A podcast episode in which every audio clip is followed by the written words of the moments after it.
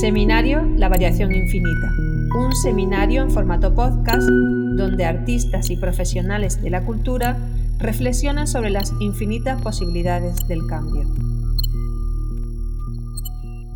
Bienvenidos a todos los oyentes a este episodio del seminario La Variación Infinita, en el marco del Festival de Artes Contemporáneas de la Facultad de Bellas Artes de la Universidad de Granada, que este año lleva por título Mutatis Mutandis, Cambios al Azar, es un auténtico placer que las organizadoras hayan contado por segundo año consecutivo con nosotros y no quisiera comenzar sin antes felicitar a todas las personas que trabajan para traer desde hace más de 10 años este festival tan interesante e interdisciplinar a la ciudad de Granada. Este es el primero de dos podcasts en los que el Grupo Límite va a intervenir con algunas reflexiones y discusiones acerca de la metamorfosis, la mutación y el cambio desde diversas perspectivas. Comenzaremos con las intervenciones de nuestros dos invitados y colegas, y luego daremos pie a un pequeño diálogo. Dicho esto, voy a comenzar presentándonos como grupo.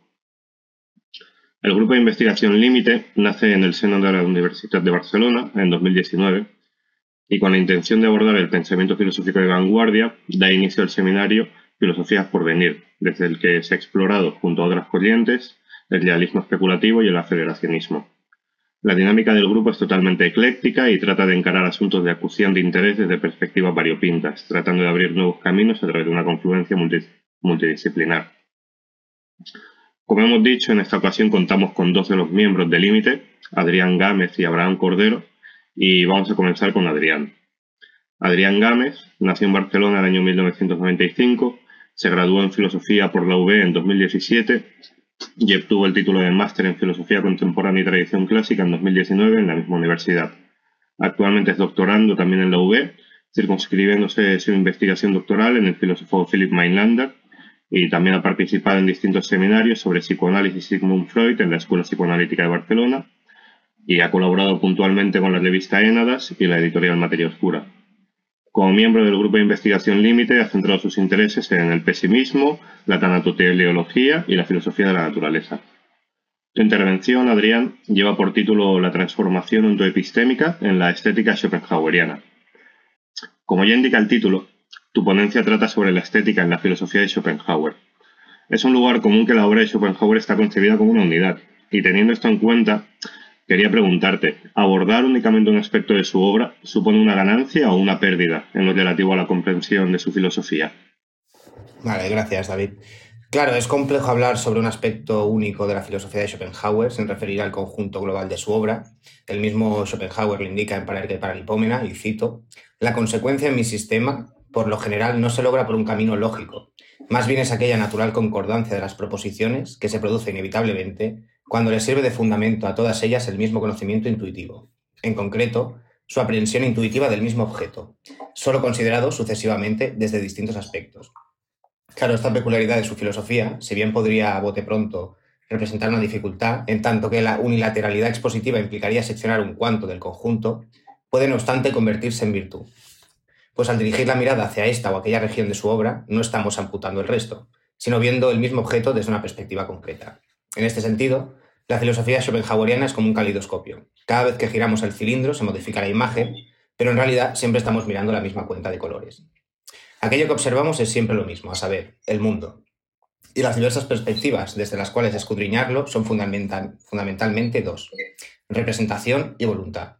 El tema que nos ocupa ahora, que es la cuestión estética, cae del lado de la primera, pero como podrá observarse en un sentido más profundo, llega a trasladarnos hasta la segunda, pues la obra de arte no es meramente una representación, o sea, una copia del mundo.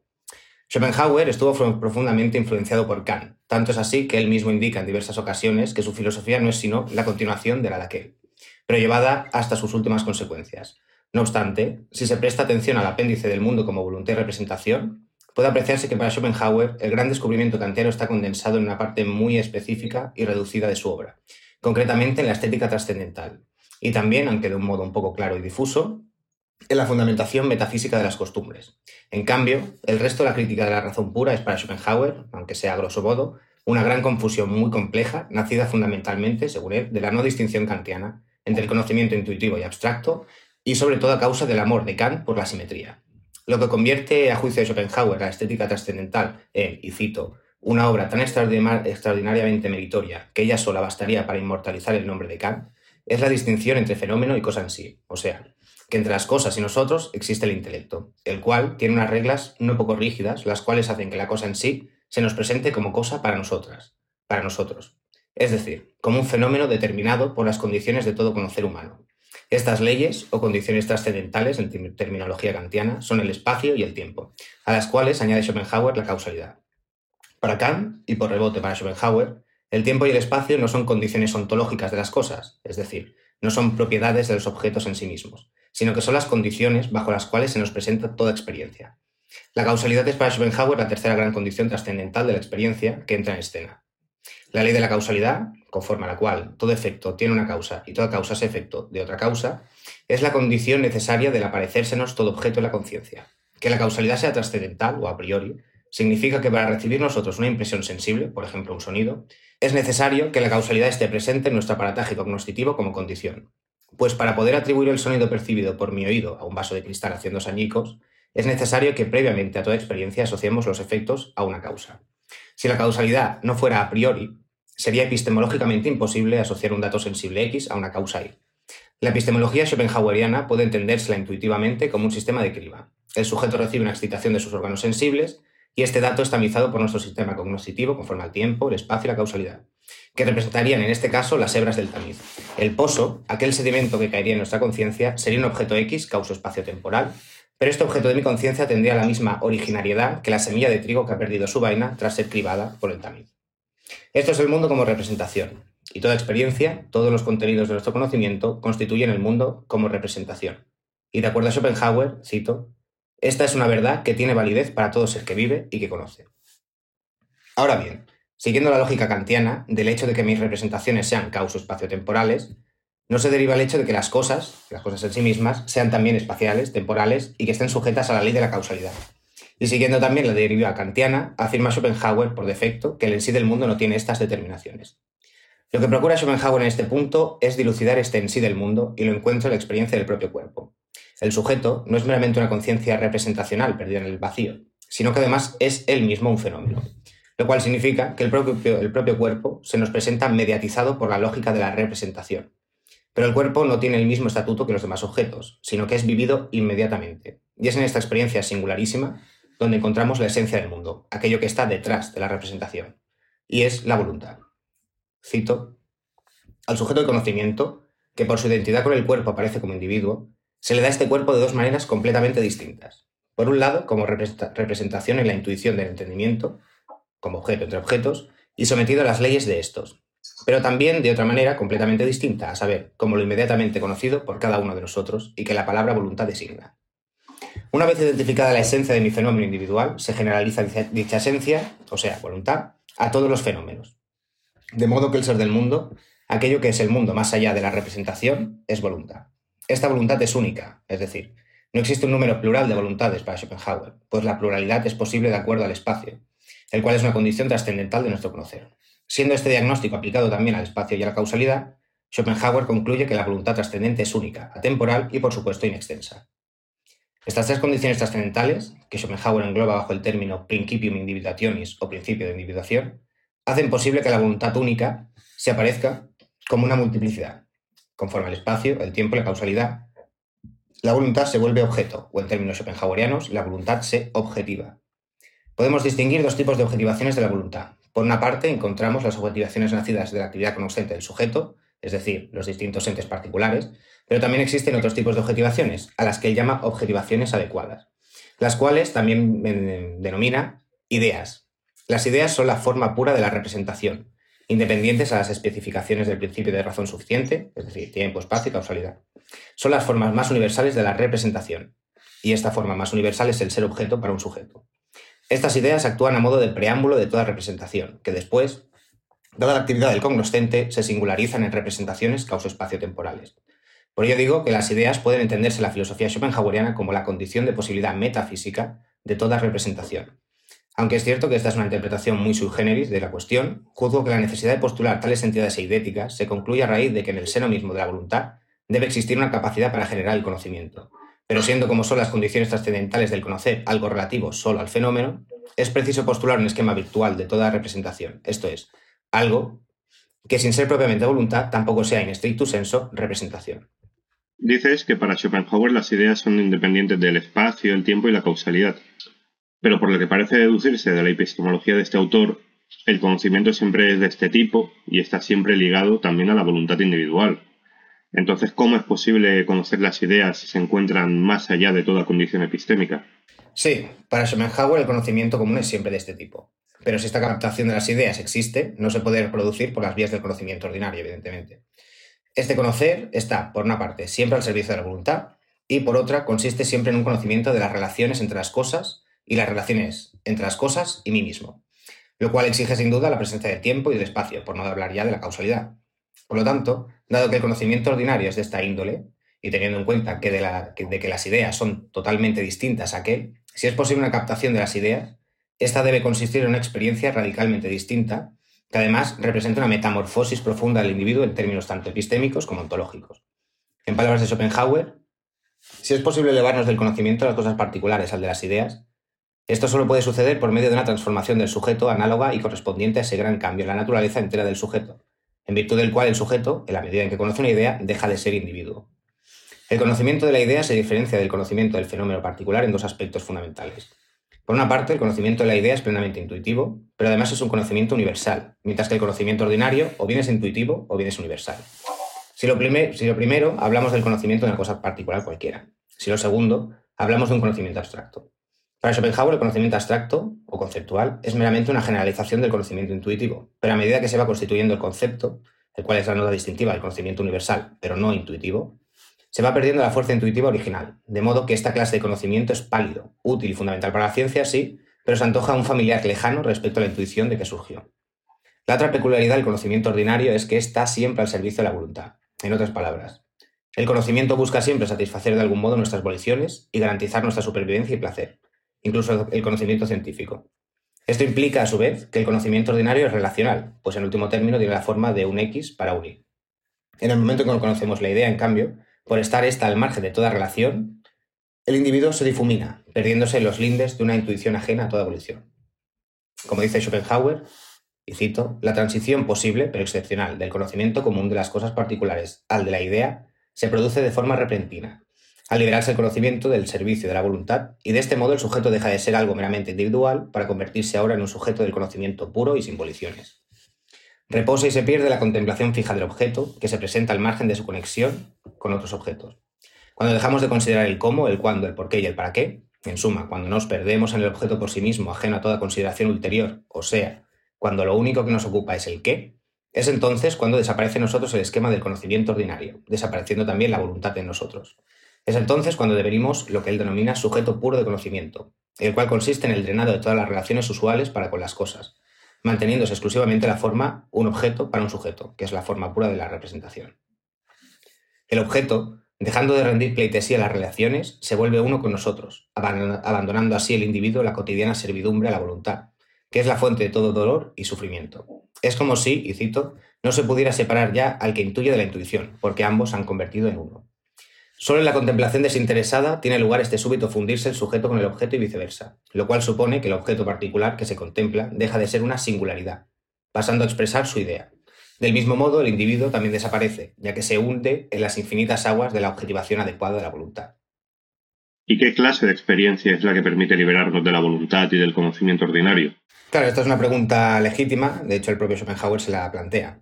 La pregunta, literal en, su obra, es ¿qué género de conocimiento es el que considera aquello auténticamente esencial en el mundo, independientemente y al margen de toda relación, el verdadero contenido de sus fenómenos, en una palabra, las ideas?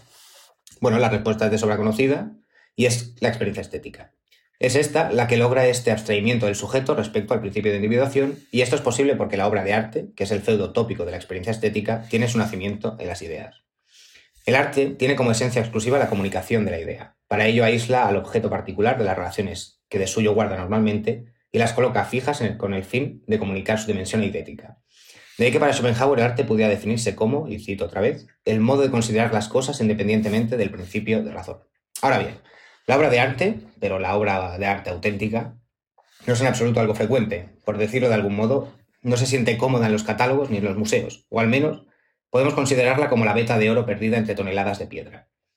El verdadero producto artístico es inusual porque el artífice del mismo es anecdótico en la historia de la humanidad.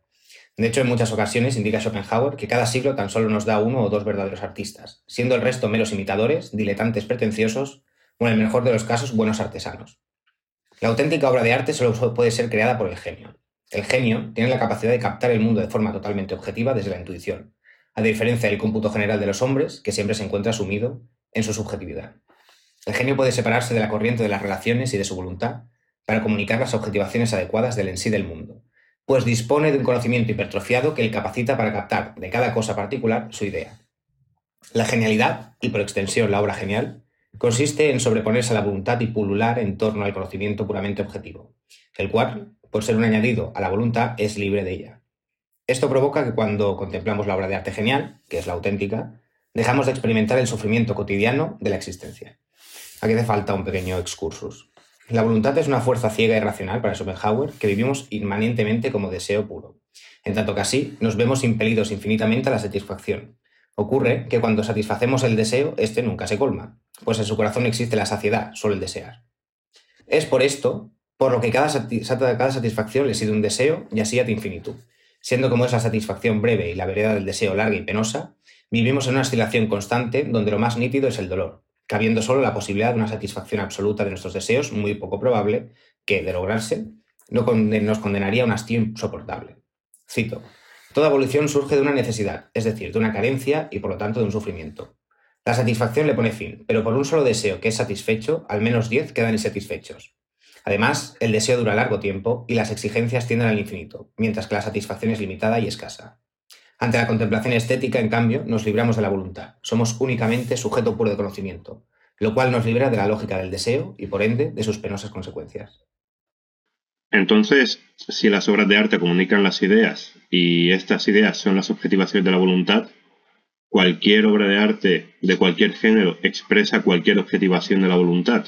No, Llegados a este punto, Schopenhauer lleva a cabo distintas consideraciones en torno a lo bello, lo sublime, y ejecuta una taxonomía de las artes según el modo en que la voluntad se objetiva en ellas. Debe quedar claro que, por ser las obras de arte comunicación de las ideas, cada objeto artístico genial comunica una forma de objetivarse la voluntad. Por ejemplo, la arquitectura, para Schopenhauer al menos, representa la objetivación de la voluntad en su nivel más bajo, que son las fuerzas naturales y los entes inorgánicos, porque su esencia consiste esencialmente, al menos a su juicio, en comunicar la pesadez, la resistencia y la distribución del espacio. Otros géneros, como la poesía, comunican la objetivación de la voluntad en el hombre, de ahí que considere que es en este género donde experimentamos de forma más intensa esta paz, porque nos interpela de un modo directo. Luego está la música, que sería un caso muy especial. Debe entenderse además que el arte, pese a liberarnos de la voluntad, consiste en una comunicación de la misma, pues la idea, recuérdese, son las objetivaciones adecuadas de la voluntad. El motivo por el cual podemos contemplar a la voluntad sin participar de ella es porque nos convertimos en espectadores del mundo. Por ello, las obras trágicas, incluso las más terribles, no nos conmocionan como lo haría el vivirlas. Por ello podemos gozar incluso del sufrimiento que se representa en el teatro, porque la representación teatral, o la pintura, la poesía, o lo que sea, captamos intuitivamente una idea. Esto hace además que la verdadera obra de arte sea enemiga de los conceptos abstractos, ya que si una obra pretende comunicar un concepto, esto es, si su exégesis parte de la intención de comunicar algo semejante, entonces la dimensión intuitiva se pierde, quedando solo el concepto universal. La siguiente es una cita de Schopenhauer. La idea es intuitiva. El artista no es consciente in abstracto de la intención ni del fin de su obra. Sobre él se cierne no un concepto, sino una idea. Y por eso no puede dar cuenta de lo que hace. Trabaja, como se suele decir, por mero sentimiento inconscientemente. Instintivamente, podría decirse. En cambio, los imitadores, los manieristas, trabajan el arte a partir de conceptos. Se fijan en lo que agrada y causa efecto a las obras verdaderas. Lo clarifican, lo inteligen en conceptos, es decir, de un modo abstracto, y lo imitan. Bueno, esta es en términos generales la teoría estética de Schopenhauer, la cual, bueno, pues por decirlo, tiene, tuvo una gran influencia en gran cantidad de artistas, desde músicos como Wagner hasta novelistas como Thomas Mann, por ejemplo. La estética de Schopenhauer parece novedosa por su dimensión metafísica, pero en su trato al genio, lo sublime y lo bello parece o puede parecer demasiado heredera de Kant. A tu juicio, ¿cuál es la más lo más original de su propuesta? Sí, la gran peculiaridad de este punto de su filosofía no es tanto la consideración sobre el genio, lo bello y lo sublime, que como ya bien dices, lo heredó sin duda de Kant, sino más bien el destacar que en la experiencia estética, ante la contemplación de la naturaleza o de la obra de arte genial, el individuo experimenta una metamorfosis que es ontopistémica. La transformación epistémica apunta a aquella inusual circunstancia en que el individuo se deshace del tiempo, el espacio y la causalidad Aquello que cotidianamente constituye el armazón cognoscitivo, en la experiencia estética se desploma, liberándose el sujeto de ello hasta devenir sujeto puro de conocimiento, como del fuselaje un cohete a medida que orada la atmósfera del planeta. Ontológicamente, la metamorfosis no es menor, ya que ante una música o un cuadro genial, el individuo se abstrae de aquello más inmediato para él, que es la propia individualidad, dejando de ser por un instante sí mismo, es decir, un ovillo de sufrimiento, necesidad y pena, pasando a identificarse con la totalidad del mundo, haciéndose meridiana la sabiduría vedanta de que tanto se nutrió Schopenhauer. Bueno, muchas gracias Adrián por tu intervención.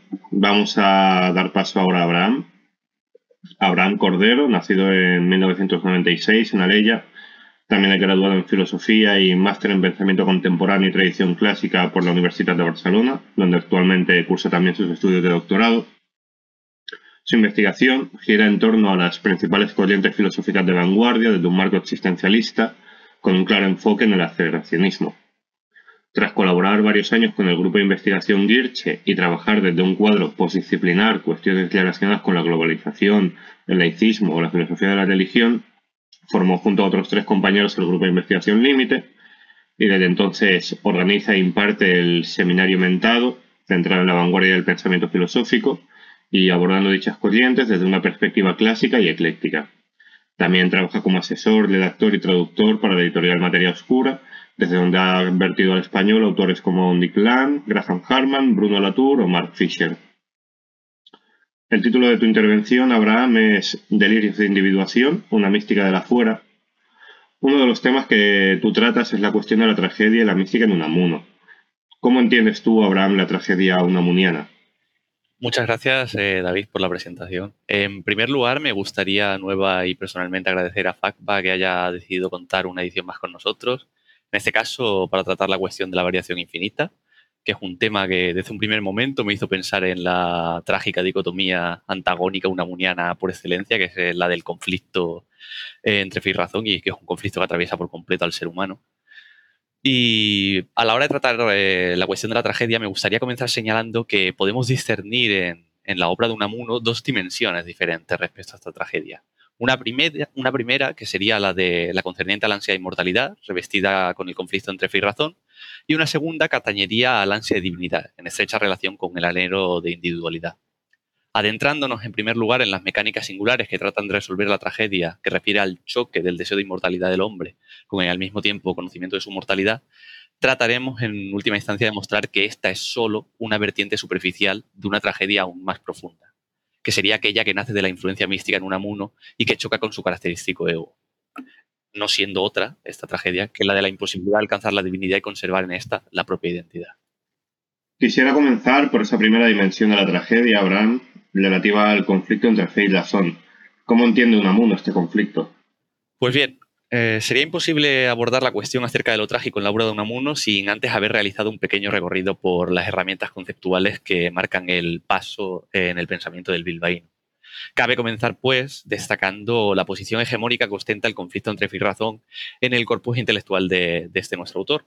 Estamos hablando de la lucha entre sentimiento y razón, entre la vida misma y la razón. Para Unamuno, la raíz del conflicto nace del ansia o hambre de inmortalidad del hombre. Unamuno sostiene que el anhelo de inmortalidad es intrínseco al hombre. Uno se quiere inmortal. Sin embargo, la razón nos hace sabernos mortales. La razón para Unamuno se perfila precisamente como algo antivital. Eh, una resolución final del conflicto es inviable, eh, al menos desde la posición de Unamuno, puesto que esos dos elementos se encuentran en una tensión constante, formando ambos partes de una dicotomía indisociable. José Luis Avellán, en su Historia del Pensamiento Español, dice lo siguiente sobre dicho conflicto en Unamuno. La conciencia humana se desea inmortal a sí misma. Es más, no puede concebirse como perecedera, y busca entonces el apoyo de la fe. Esta, a su vez, no puede vivir segura sin el asentimiento de la razón y recurre de nuevo a esta.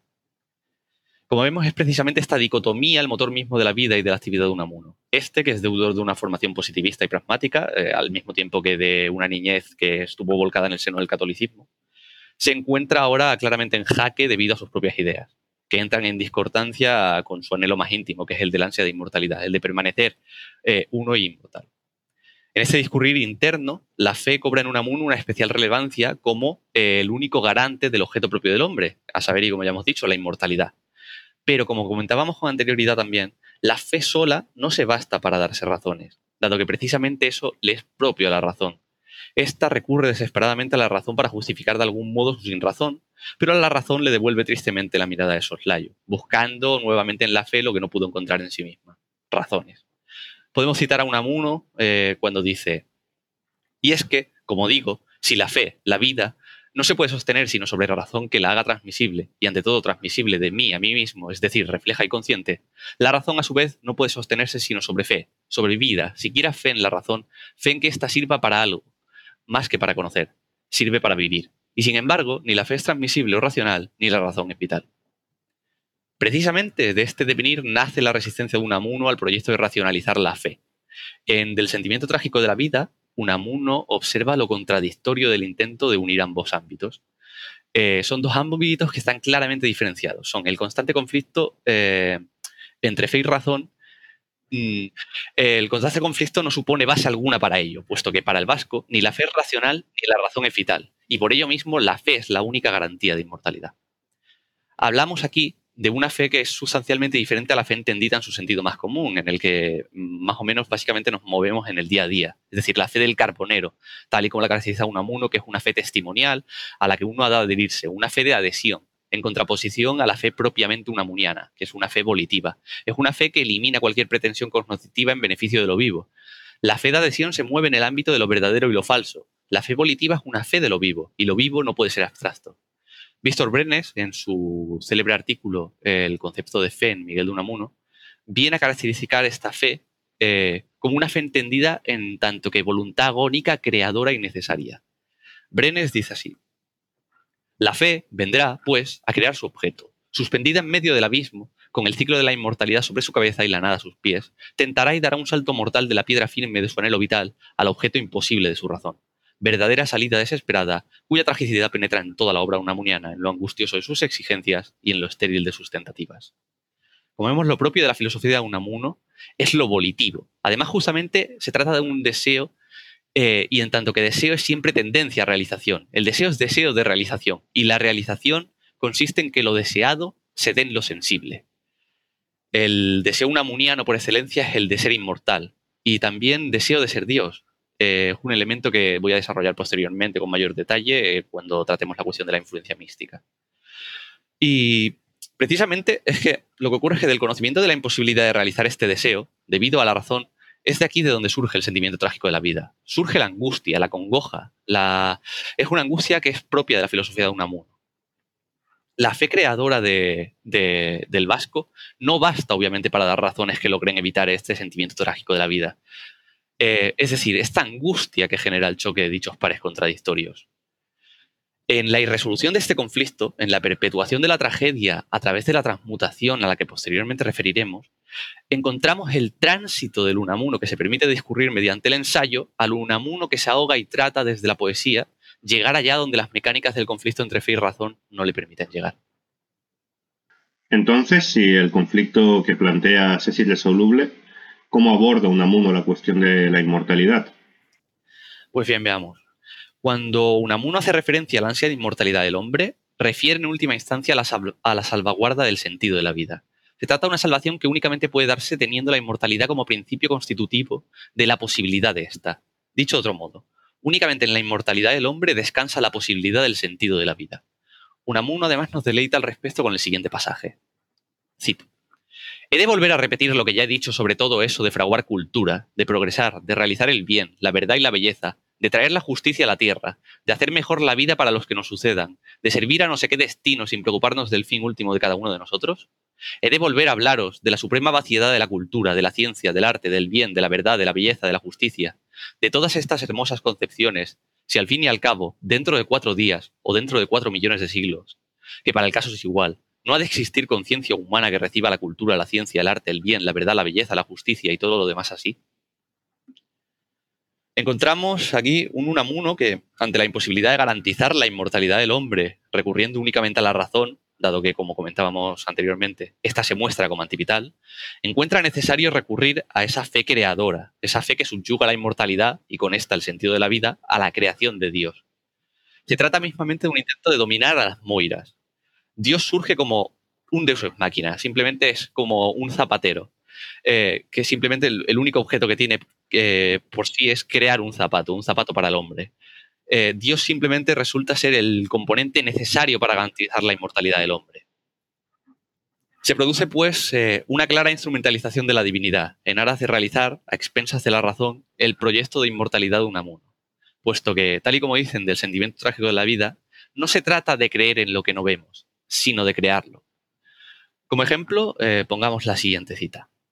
Dice Unamuno, ¿y qué cosa es fe? Así pregunta el catecismo de la doctrina cristiana que nos enseñó en la escuela, y contesta así, creer lo que no vimos. A lo que yo, hace ya una decena, docena de años, corregí en un ensayo diciendo, creer lo que no vimos no, sino crear lo que no vemos.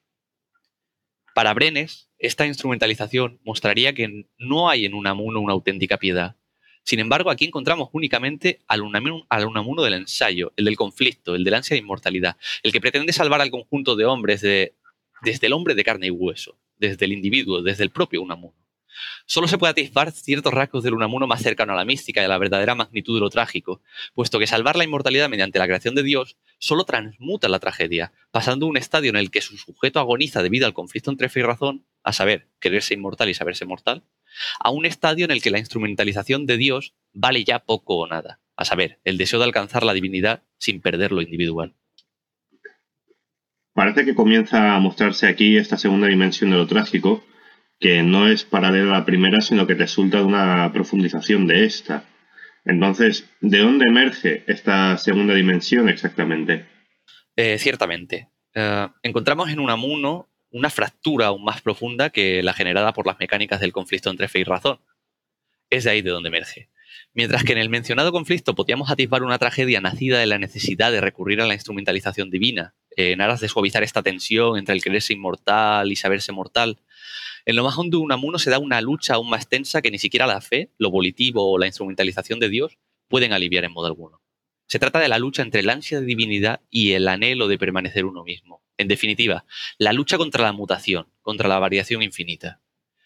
El ansia de divinidad, concretamente el elemento de la búsqueda de la unión con Dios, es el núcleo que articula la segunda tragedia unamuniana, primera en orden de magnitud.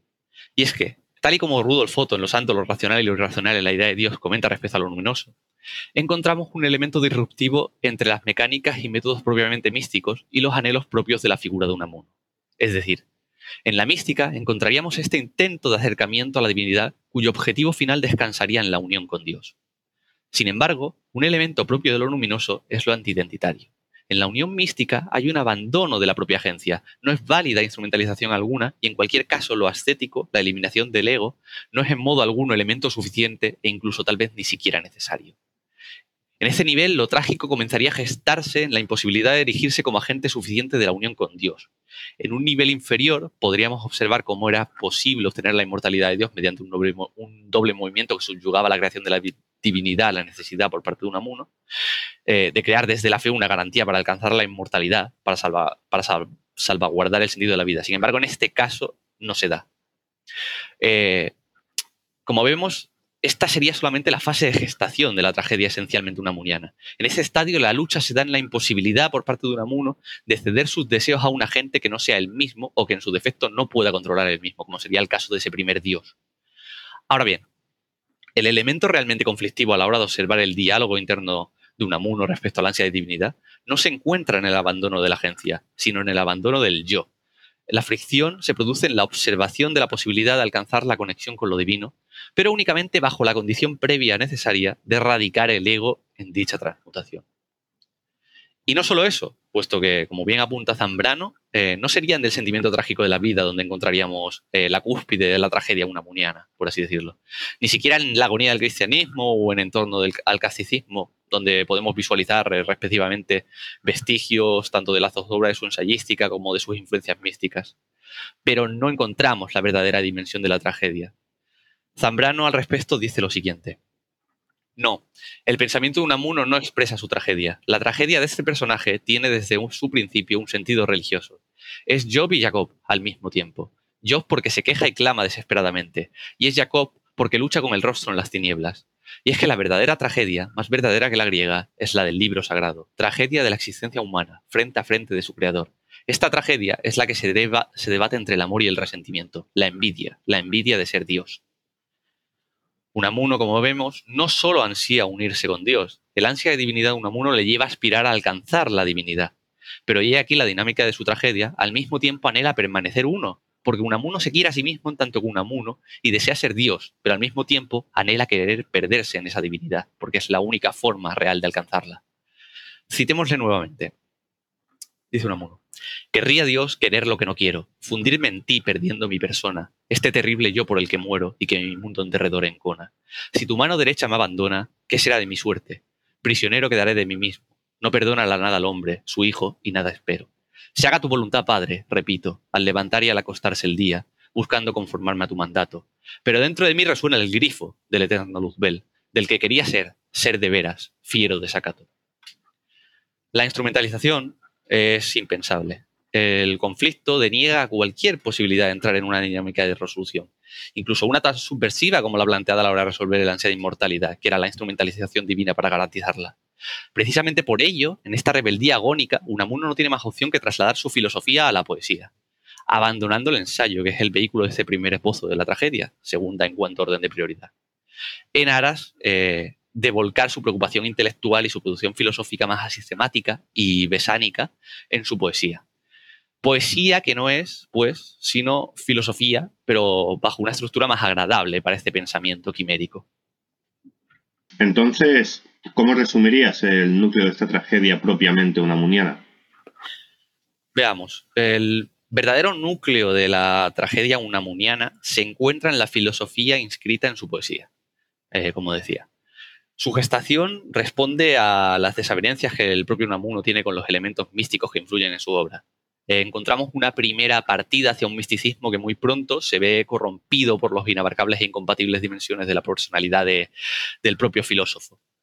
Eh, al final, el principal problema que tiene Unamuno es que la filosofía existencial no puede coexistir junto a la apuesta mística en ningún caso a, pesar de que el conflicto entre fe y razón articula en buena parte del pensamiento de Unamuno, precisamente porque son el motor de su discurrir intelectual, el ansia de inmortalidad da lugar a un sentimiento trágico de menor magnitud que el expresado en la problemática derivada del ansia de divinidad. La primera tragedia circunscribe un área en la que el autor aún tiene potestad de acción.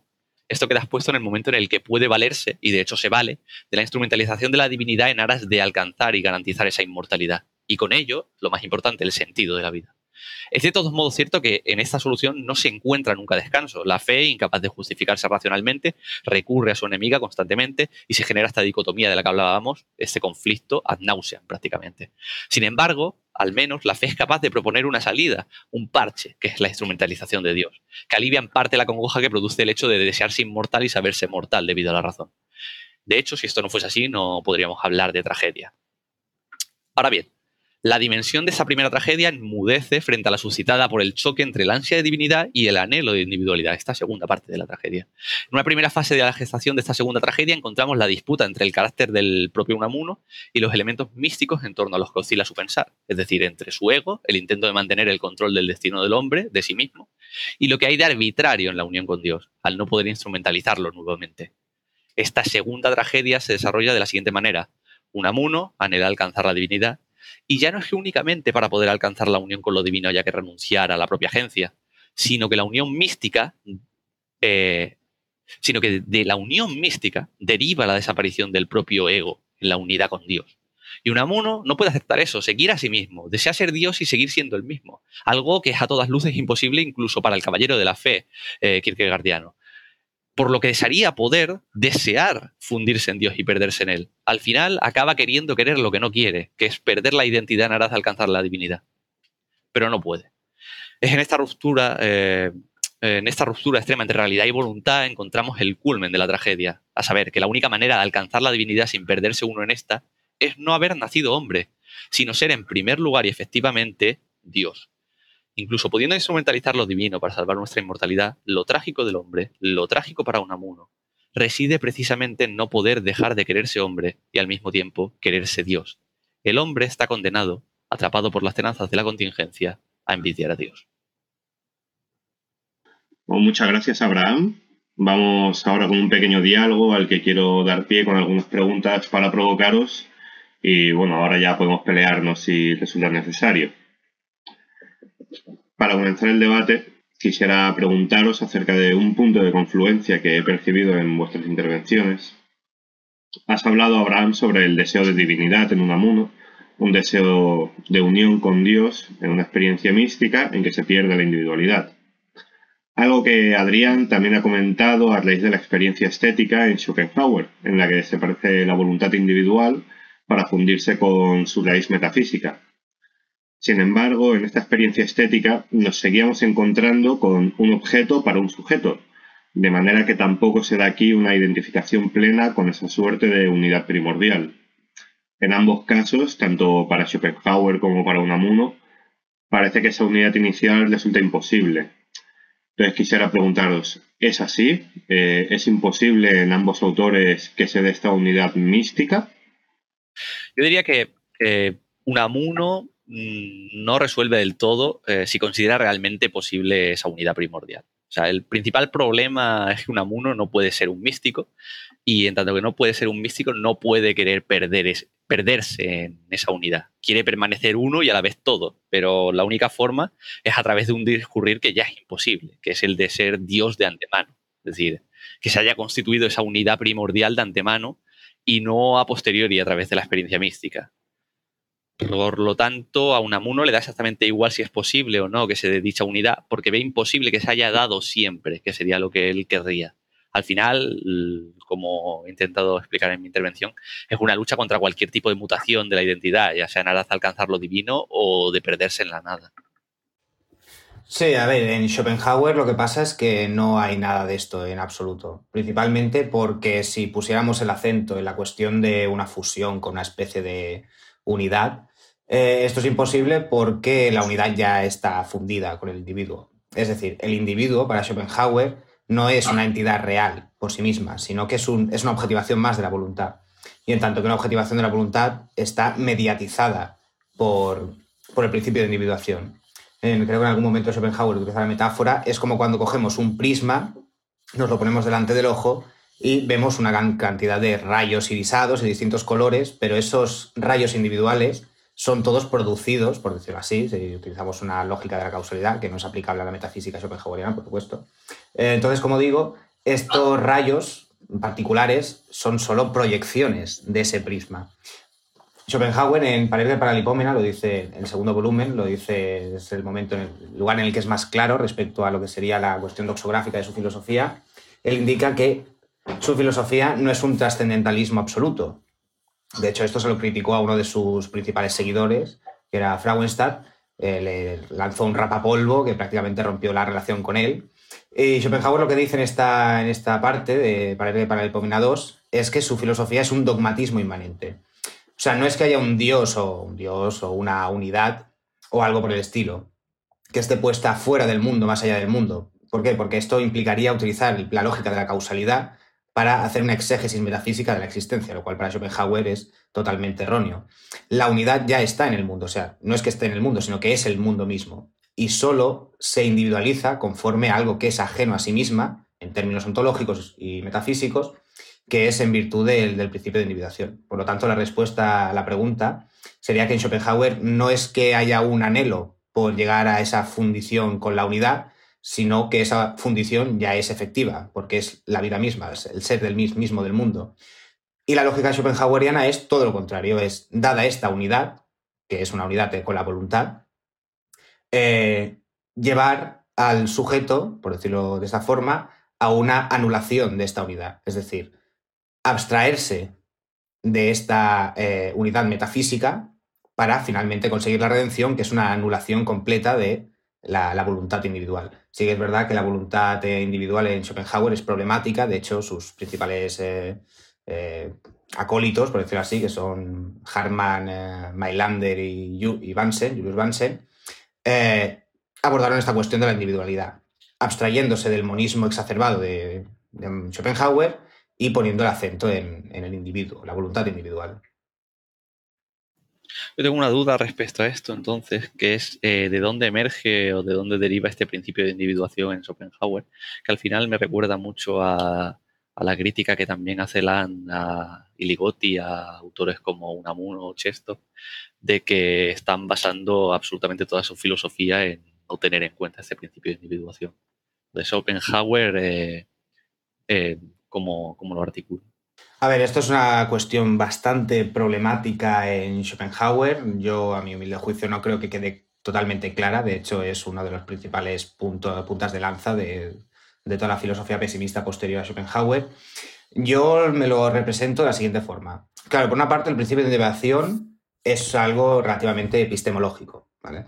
Es decir, la voluntad se convierte en individuo, se objetiva pues, en piedras, en obras de arte, en seres humanos, en lo que sea, cualquier realidad, fuerzas físicas, fuerzas naturales como la gravedad misma, conforme a este principio de individuación entendido desde una perspectiva epistemológica. Es decir, el ser humano tiene una especie de eh, aparataje cognoscitivo eh, atravesado por el espacio, el tiempo y la causalidad, que no son eh, eh, sino que son fenoménicos. Y en este sentido, el principio de individuación sería algo presente en el ser humano exclusivamente, o no solo en el ser humano, sino en el ser humano sería la versión más sofisticada, sino en cualquier criatura con mínima capacidad cognoscente. Por ejemplo, para Schopenhauer los animales tienen entendimiento, aunque para Schopenhauer el entendimiento es meramente la, pura causalidad. Ahora bien, desde su estética, parece que estas objetivaciones no solo se tienen que leer desde una perspectiva epistemológica, sino también desde una perspectiva ontológica. Es decir, que hay como en la voluntad misma un, ímpetus por convertirse en objeto. ¿vale? De hecho, en algún momento eh, Schopenhauer dice que el conocimiento es solo el recurso que encuentra la voluntad para hacerse consciente de sí mismo como una especie de anhelo de eh, redención, porque cuando uno tiene conciencia, eh, comprende que el sufrimiento de la existencia es generalizada, es absoluta, y que por lo tanto sería mejor no haber nacido, parafraseando un poco a la frase de esta de, Sófocles.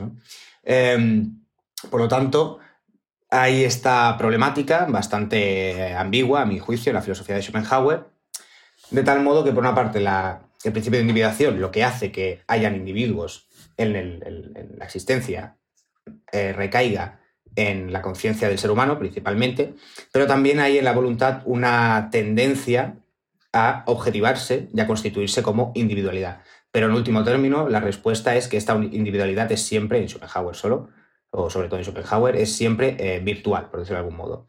Por eso dice Schopenhauer que en el momento en el que desaparece la conciencia, es decir, en una situación en la que no existiera ningún ser cognoscente, el mundo como representación desaparecería y quedaría solo la voluntad trascendente metafísica. Eh, me gustaría ahondar un poco más en la cuestión de la experiencia estética, que ya ha salido un poquito. En el caso de Unamuno, el hecho de que finalmente le ocurre a, la poesía para expresar ese carácter trágico de la vida, ¿no hace también de la experiencia estética un medio privilegiado para expresar esta división fundamental de corte existencial? Y también respecto a Schopenhauer, eh, Adrián, ¿crees que el deseo o la necesidad que lleva la voluntad individual y en concreto al genio a crear la obra de arte responde a esos anhelos de inmortalidad y divinidad de los que habla Unabuno, conceptualizados en este caso como pura voluntad? Sí, a ver, em, no bueno, exactamente no. Yo creo que la respuesta, aunque sea un poco taxativa, es que no. Al menos si ponemos el acento en que en el artista, en el genio, por supuesto, que es el creador de las únicas obras de arte. Para Schopenhauer, las únicas obras de arte auténticas son las geniales, las producidas por el genio. Em, esto no es porque el genio, digamos, se coloca en una situación en la que dice tengo la voluntad o el deseo de producir obras de arte para establecer, no sé, para eh, volver quística mi conciencia o mi concepción, mi representación o lo que sea, o mi estado volitivo, y de así, de esta forma, poder superar la, finitud humana. De hecho, el problema schopenhaueriano es que la finitud humana no es finita, es una, es una finitud fenoménica, pero metafísica y ontológicamente hablando es una eternidad. Y ese es el problema de la filosofía, el problema ético al menos de la filosofía schopenhaueriana, que es cómo acabamos con esta eh, eternidad, esta ausencia de tiempo en la voluntad metafísica, para llegar a conseguir la redención y librarnos del sufrimiento. O sea, la exégesis esboza Schopenhauer de la obra de arte genial es totalmente intuitiva y prácticamente inmediata, por decirlo de alguna forma. ¿no? Es decir, el genio no es que quiera transmitir, eh, comunicar las ideas, sino que él, por decirlo de esta forma, habita en un mundo de ideas. El genio es el que está capacitado para captar esta, esta dimensión eh, perdurable de, la representación aunque también en algunos momentos se confunde con la propia voluntad metafísica, y sencillamente en su eh, creación artística lo que está haciendo es como trasladar su visión de, las ideas. ¿no? Esto está muy emparentado, pienso yo, con la idea típica de la tellamanía griega, que es la idea esta de que cuando el, artista eh, empieza a crear una obra, está como em, está dominado por el dios, está embrujado por él. Y de esta, esta cuestión de la tellamanía con la locura, Schopenhauer también hace algunos apuntes sobre genio y locura, eh, y donde quizás encontramos el exponente tópico en el poeta Helderlin, eh, conocido no solo por sus poesías, sino también porque se pasó la media vida completamente enloquecido en casa de un eh, ebanista, el ebanista Zimmer. Así que la respuesta sería esa. No es que haya una voluntad en el genio o en el artista por eh, volverse inmortal o transmitir su concepción inmortal, sino que es una especie de necesidad intuitiva que brota de sí mismo y totalmente irrefrenable.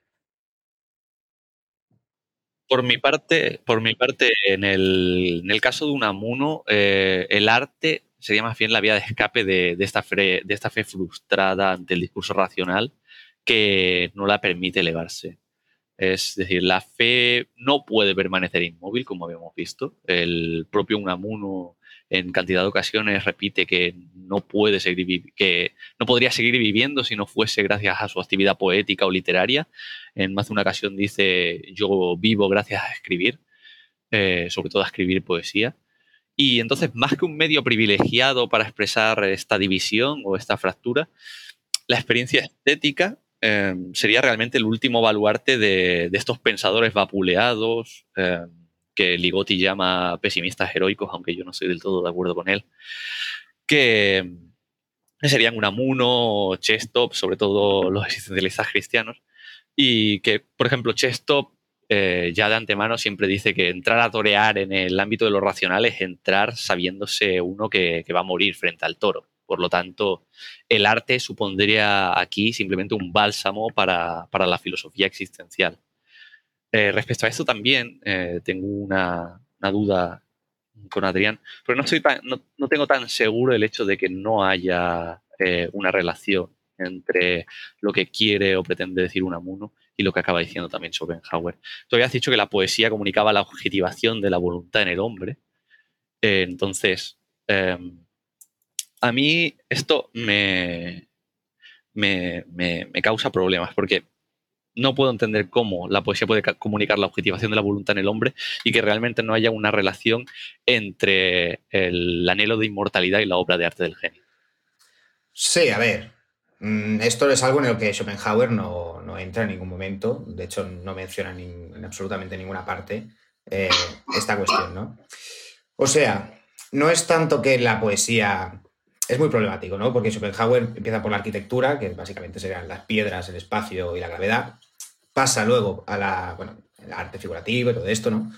Después el, el culmen sería la poesía, pero es que luego está la música, que es la, manifestación más artística más compleja de esa filosofía schopenhaueriana, porque Schopenhauer llega a decir que la música es básicamente la voluntad entera. O sea, hay que entender que la, manifestación estética, el objeto artístico de Schopenhauer, em, es sencillamente mostrar lo real del hombre.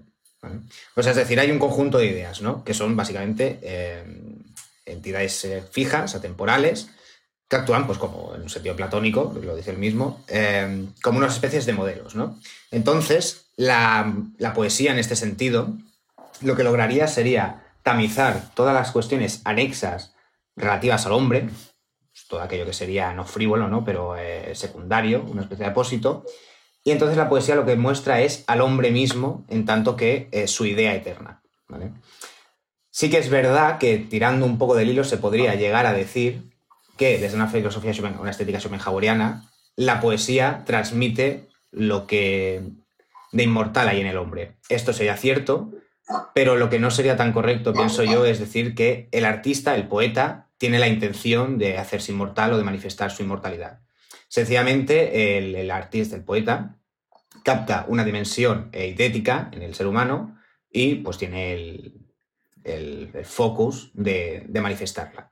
Pero no, esta cuestión no es que el artista o el poeta tenga una voluntad expresa, consciente, sino que la actividad artística y poética en este caso es siempre inconsciente para Schopenhauer.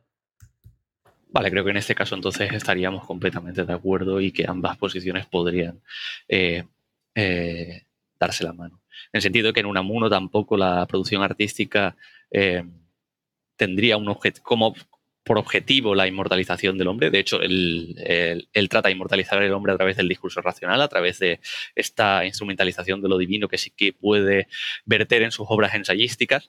Lo que trata de hacer en su poesía es simplemente dar paso a esa vertiente que, es tan conflictiva dentro de la ensayística, que sería la del el anhelo de individualidad, la del conflicto entre el anhelo de individualidad y, esta ansia de divinidad.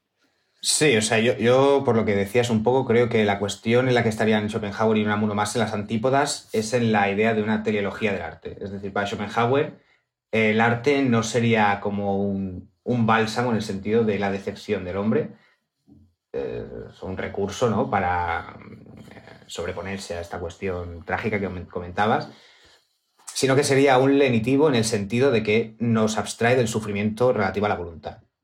Porque como, según Schopenhauer, yo no estoy de acuerdo con esto, pero bueno, en la experiencia estética perdemos esa voluntad, lo, esencial en nosotros, y nos volvemos solo a la conciencia, bueno, conciencia no, perdón, solo eh, sujeto puro de conocimiento, seríamos un conocimiento absoluto, intuitivo, Em, como ya no está dentro del esquema la, voluntad, entonces dejamos de sufrir. En ese sentido es un lenitivo, pero no es una especie de clavo ardiendo al que se agarra los artistas para no sufrir, sino que es como una especie de corriente que, arrasa con todo y transporta al, poeta a una necesidad, o al poeta, o al artista, lo que sea, o al músico, a una necesidad de, comunicar su, bueno, su concepción o lo que ha percibido de las ideas. Por eso Schopenhauer comenta esta cuestión de, los artistas que parten de conceptos, es decir, que generan sus obras a partir de una idea y quizás por eso Schopenhauer no, estaba, no le gustaba demasiado la, música de Wagner.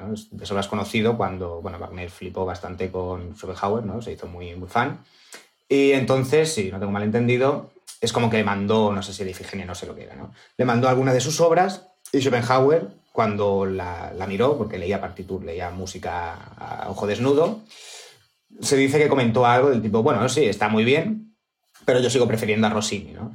Claro, esto se explicaría un poco por qué, en cierto modo, eh, Wagner, en este sentido, sin ser yo un especialista ni mucho menos en la música de Wagner, tenía demasiado el concepto Schopenhaueriano de por medio como para que su música, en este sentido, eh, fuese una transmisión intuitiva, sino que era, estaba más del lado del concepto. Muy bien. Eh, bueno, por último, que mm, quisiera saber acerca de vuestra opinión personal, aunque esté claramente mediada por vuestros autores de referencia, acerca de si creéis que la obra de arte en general pretende restaurar una cierta unidad existencial con Dios o el mundo, por imposible que se plantee, o incluso a sabiendas de dicha imposibilidad de tal unión, o si es más bien un modo de reconciliarnos con esa fractura fundamental en la existencia humana o en el propio mundo. Yo creo que sería más bien una consecuencia lógica de esa fractura fundamental, eh, como indicaba anteriormente. Al final, la actividad artística permite sugerir o idear discursos que desde la ensayística serían atacados constantemente. De ahí el, traslado de la filosofía unamuniana del ensayo a la poesía. Y es en esta dimensión de lo prohibido, eh, que es lo prohibido para los heraldos de la necesidad, sobre todo para los filósofos, donde brilla la obra de arte como una cuerda de huida. En este caso sí que volvería a la idea del bálsamo que, estaría presente en Unamuno, aunque no lo esté en Schopenhauer. Además, eh, esta, la obra de arte no tiene únicamente por qué suponer un alivio para la angustia generada por la fractura. También puede continuar hostigándonos eh, al mostrar crudamente la existencia de esta fractura. De hecho, la edición de ese año eh, de FACBA trata, recordemos, de la cuestión de la mutación. Y hay algunas obras que nos permiten rescatar esta fractura de una forma menos discursiva, pero que es igual de significante. Eh, por poner algún ejemplo, la obra de, Antonio Montesinos, eh, Quimera, que está basada en la hibridación y el trabajo de Donna Haraway, pues eh, el encomio que esta obra hace a la mutación, por ejemplo, pondría completamente a la defensiva un Amun, y sin embargo también entra dentro del ámbito artístico. En definitiva, yo diría que la cuestión de la variación ha inspirado tanto a artistas como a filósofos y que atraviesa la agenda de autores que, tienen una gran relevancia actualmente, como puede ser el caso de, de de Game por cierto, y si se nos permite ahora traicionar al, oyente con un poco de promoción, eh, vamos a publicar desde Materia Oscura una de sus obras más significativas, de cuya traducción me encargo yo personalmente, que es eh, Aniquilación. Eh, de hecho, además creo que estamos ahora dando la exclusiva aquí mismo. Pero, pero bueno, al final lo que nos permite este festival, eh, y lo más importante, es dar a luz un trabajo interdisciplinar que nos ayuda a conjugar ideas y obras que son distantes, pero que guardan más parecido del que a priori podría parecer. Eh, con, esa, con esa intención también nació Límite, y por eso mismo, próximamente desde Límite también planeamos lanzar un podcast en el que una de las cuestiones que, tratará, eh, que trataremos será la de esta fractura y de la cuestión de la mutación, la que nos ha permitido trabajar FACBA ahora. Y además a través de una fusión que haré entre el pensamiento de Unamuno y el de Land.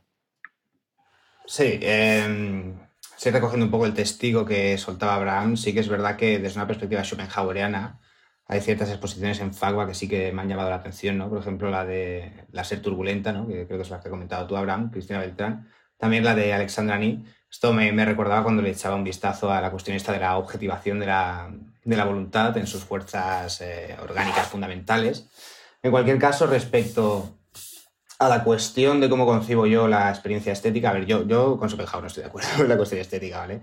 O sea, en su grado quizás más epistemológico, metafísico, yo no, lo comparto en absoluto, quizás sí más en sus consideraciones más, eh, más folk, por decirlo así, sobre el arte, el genio en general, ¿vale? Pero ya la cuestión de que las ideas eh, tengan lugar en sentido ontológico a mí me, me mucho, ¿no? Quizás en un sentido epistemológico podría pasar, ¿no? Pero a mí lo que más me más me irrita de la estética schopenhaueriana es la idea esta de que ante la experiencia estética la, voluntad desaparezca. Yo me posiciono más a favor de lo que criticaría un poco Philip Mylander, que es un poco lo mismo que estoy comentando ahora. Es muy antiintuitivo que ante la experiencia estética, entre pues, una obra de teatro, un cuadro, una exposición, la música, quizás es lo más intuitivo de todo, la voluntad desaparezca lo más intuitivo es que en la experiencia estética la voluntad se inflama sobre, de forma sobremanera y que no acontece esto. Claro, entonces uno podría pensar por qué, o preguntarse cómo es posible que ante la experiencia estética, efectivamente, y esto creo que no se puede dudar mucho, sí que acontece esta especie de paz beatífica o esta sensación de, calma chicha respecto a los sufrimientos. Em, podría pensarse, esto tendría que reflexionarlo un poco, yo me lo planteo más en el sentido de que la, obra de arte, la experiencia estética, es una especie de juego de inmanencias. La voluntad que hay en mí, si nos ponemos schopenhauerianos, se comunica de alguna forma con la, voluntad que está objetivada en la obra de arte, porque al final esto es un monismo, ¿no? Y es en ese, juego, en esa comunicación entre el espectador y la obra de arte, en esa comunicación, esa sinergia de las voluntades, donde acontece esa paz. Yo me lo planteo en el sentido de que es como si la voluntad, si se le aplica un movimiento en un sentido muy mailanderiano, la voluntad empieza a ejecutar un movimiento que puede llegar a ser tan profundo si la sinergia es pertinente, que eh, la voluntad se agota. Esto es muy problemático por la cuestión de que la voluntad es trascendente, es decir, es metafísica, no es espacio-temporal, pero bueno. Pero yo me lo planteo más en, estos, en estos términos, ¿no?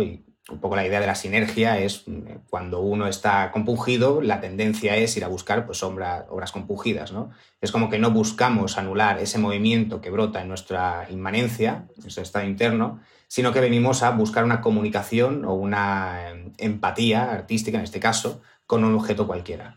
Y quizás en esta vibración tan exacerbada que experimentamos en la experiencia estética, esa voluntad, esa inmanencia propia, individual, se agota tanto que acontece una especie de paz, pero que en realidad no es una desaparición de la voluntad, sino que es como que la voluntad descansa eh, porque se ha quedado completamente agotada, como después de una larga jornada eh, labrando la tierra, ¿no? por decirlo así, que estamos tan profundamente cansados que eh, estamos en paz en este sentido cuando llegamos a casa.